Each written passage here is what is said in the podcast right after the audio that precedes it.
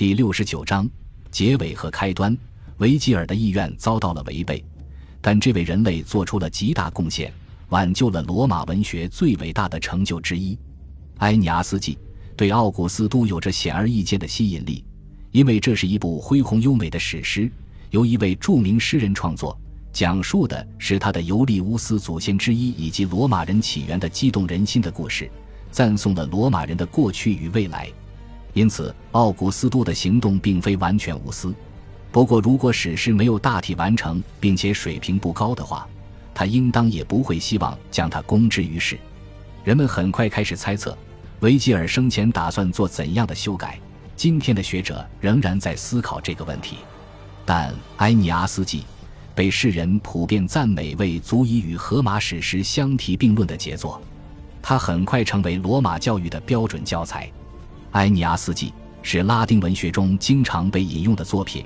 但我们应当注意，历史上的引用大多引自《埃尼阿斯纪》前几卷，就像莎士比亚的作品一样，《埃尼阿斯纪》的很大一部分也被忽视，因为教师们往往集中注意力于为人熟知的少数选段。《埃尼阿斯纪》第一卷第一行是我歌唱的是战争和一个人的故事，诗人用第一人称，这就与荷马的传统分道扬镳了。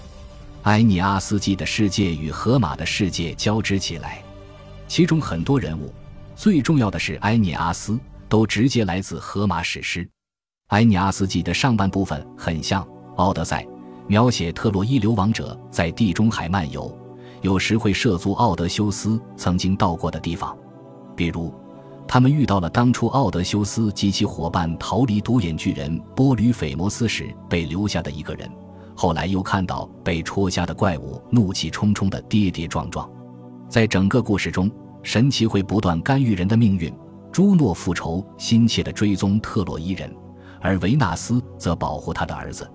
虽然《埃尼阿斯纪》中有很多荷马的影子，也有很多指涉其他文学作品的典故，但在神话之外，还是能看出一个更现代和更复杂的世界。埃尼阿斯有时会害怕、生气或一时糊涂。有时为了鼓舞部下，会故作自信和热情，自己内心里其实是绝望的。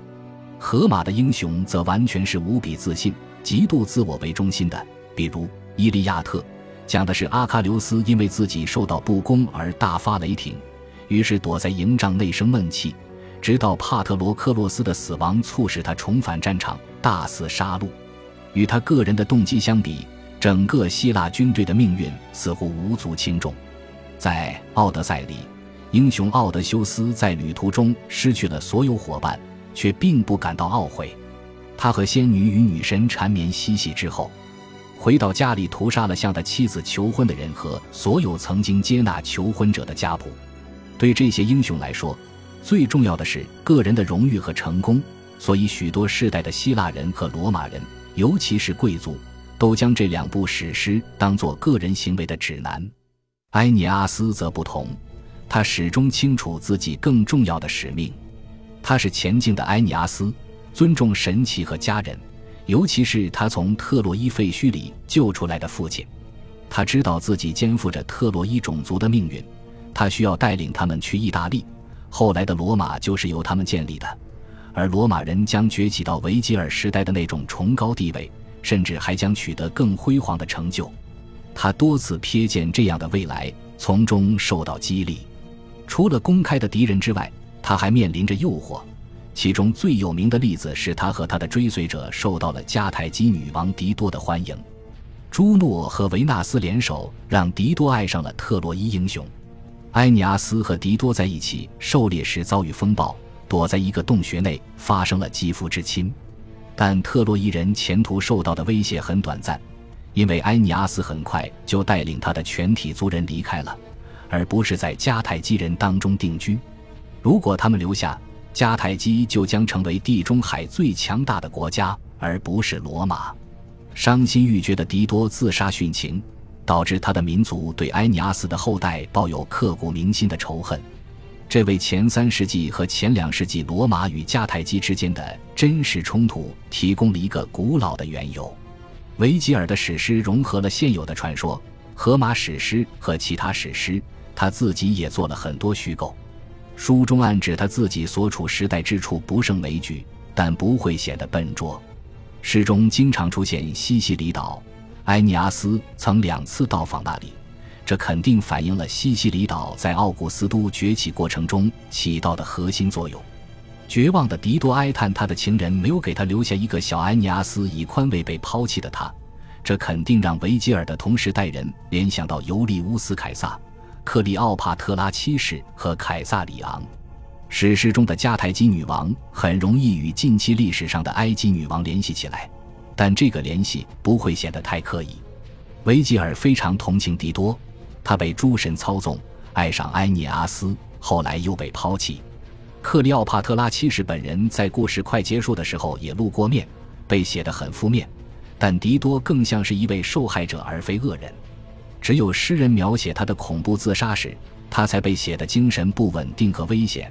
或许现代人会觉得狄多的性情变化的太突然，但维吉尔时代的人可能不会这么觉得。前进的埃尼阿斯先公后私，将民族的命运置于比个人情感更高的地位，因此抛弃了狄多。后来他拜访冥界时遇到了他的鬼魂，这个场景主要刻画他的哀愁和愧疚，而不是他的情感。女王拒绝与他相认。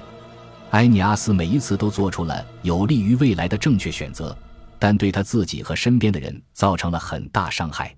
他们最终抵达意大利，受到当地一些国王的欢迎，却使得他们与邻国发生了战争。这在很多方面影射了维吉尔时代的历次内战。荷马史诗中详细描写了战争中的伤痛和死亡，战斗场面残酷而野蛮。维吉尔也遵循了这种传统。埃尼阿斯记展现的很可能是一个比荷马史诗更冷酷的世界。一位蒙邦国王被绊倒在地，跌落到祭坛上，并被杀死。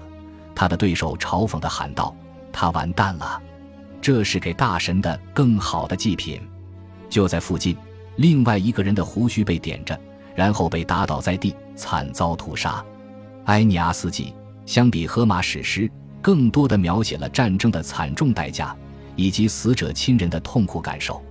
尽管维吉尔把战斗描写的非常恐怖、令人哀伤，但他并没有谴责战争本身，更没有说战争是无谓的。埃尼阿斯在战斗中也是非常残酷无情的，他杀死了包括一个佩戴祭司符号的人在内的众多敌军，拼出了一条血路。在故事末尾，他遇见了鲁图利亚国王图尔努斯，后者已经杀死了很多特洛伊人及其盟友。其中最重要的是伊万德国王的儿子帕拉斯，托尔努斯被埃尼阿斯击伤，请求埃尼阿斯看在他可怜父亲的份上饶他一命，这让埃尼阿斯想起了自己挚爱的现已去世的父亲安卡塞斯。胜利者一瞬间被感动了，有些犹豫，然后他注意到托尔努斯系着一根从帕拉斯尸首上剥下的腰带，于是他的怜悯变成了令人毛骨悚然的狂怒。埃尼阿斯高呼：“这是正义的惩罚，是为帕拉斯报仇雪恨。”于是将剑深深刺入托尔努斯的胸膛，他的肢体松懈下来，变冷了。随着一声叹息，他的灵魂愤怒地飞向阴间的黑影。全诗就这样结束了。虽然维吉尔并没有完成对这部巨著的修改，但他未必打算以怜悯而非复仇结束故事的最后一幕。托尔努斯以武力反对埃尼阿斯。为给敌人造成的破坏而欢呼雀跃，对敌人没有一丝怜悯，在最后的决战中还破坏了停战协定。托尔努斯并没有被描写成一个一无是处的恶魔，维吉尔也很同情他，就像对狄多和其他角色一样。这样对人性的同情与理解是伟大艺术家的标志，但维吉尔绝没有鼓励读者将这些人物与埃尼阿斯相提并论，更没有暗示他们可能才是正义的一方。许多罗马人能够做到敬佩自己的敌人，并承认他们的征服战争常常给被征服人民带来极大苦难，但这些认识从来不会真正挑战罗马人内心根深蒂固的信念，即罗马的扩张是正义的，敌人就是敌人，必须打败他们后才能善待他们。诗歌和现实生活一样，只有罗马的胜利才能带来和平的喜悦。埃尼阿斯在很多方面都反映了奥古斯都本人的特点，例如显而易见的英雄主义、英明神武的武士形象。有人说维吉尔没有刻意颂扬元首，这种说法不能令人信服。埃尼阿斯和奥古斯都把责任和前进看得比自己的享乐和利益更重要，忍受了极大的艰难困苦，奋斗了多年才赢得最终胜利，让广大群众享受到和平与繁荣。有的时候，为了更重要的福祉和罗马人的命运，他们不得不做一些可怕的事情。目标如此高远，他们必须消灭所有阻碍他们的人，符合道义。激昂浓烈的狂怒替代了从容前进的态度。埃尼阿斯有时甚至会嘲讽即将被杀死的敌人。据说，年轻的凯撒在腓利比战役之后和佩鲁西亚战争时期也曾这么做。史诗赞颂了凯撒奥古斯都，工匠之神乌尔坎为埃尼阿斯锻造的华丽盾牌的中心图案，就是亚克星角大捷时期的凯撒奥古斯都。有时，维吉尔会更模糊地说到一位凯撒。有一次，他讲到特洛伊的凯撒满载东方战利品，我们很难判断他指的是奥古斯都还是尤利乌斯凯撒。或许他是故意含糊其辞，对两位凯撒都有指涉。养父的丰功伟绩增强了养子的成绩和美德。类似的，当维吉尔写到家徒在阴间裁判死人时，他指的既是著名的老家徒，也指涉曾坚决反对尤利乌斯凯撒的小家徒。维吉尔热衷赞颂历史上伟大的罗马人，在史诗里，卡提林死后遭到可怕的惩罚。除此之外，史诗很少提及政治分野。在等待出世的罗马的未来英雄当中，有两位以同样雄武的阵势熠熠生辉的豪杰，显然是指庞培和尤利乌斯凯撒。他们呜呼哀哉，将会造成战争与流血。新娘的父亲会反对她的丈夫。诗中敦促他们保持克制，避免内战。这肯定是维吉尔对他们的批评，但这批评很温和，既是针对伟大的庞培，也是针对独裁官尤利乌斯凯撒，并且敦促后者首先饶恕敌人。这显然是在认可和称赞他那著名的宽宏仁慈。埃尼阿斯记洋溢着爱国主义，充满了歌颂往昔荣光的激动人心的段落。并预言，在神圣尤利乌斯凯撒的儿子的统治下，必将取得更伟大的成就。虽然诗中鲜血淋漓地刻画了战争和传统，但对未来非常乐观，因为罗马的前途不可限量。和所有伟大的作品一样，《埃尼阿斯纪》也有很多层面，不同时代的人对其有丰富的阐释，这些阐释往往会让作者本人感到惊讶或沮丧。奥古斯都应当不会想到那些复杂的解读，他只是被优美的诗句所感动，并且因为自己出现在这样一部广受赞颂的史诗中，与他有着紧密关系而倍感愉悦。感谢您的收听，喜欢别忘了订阅加关注，主页有更多精彩内容。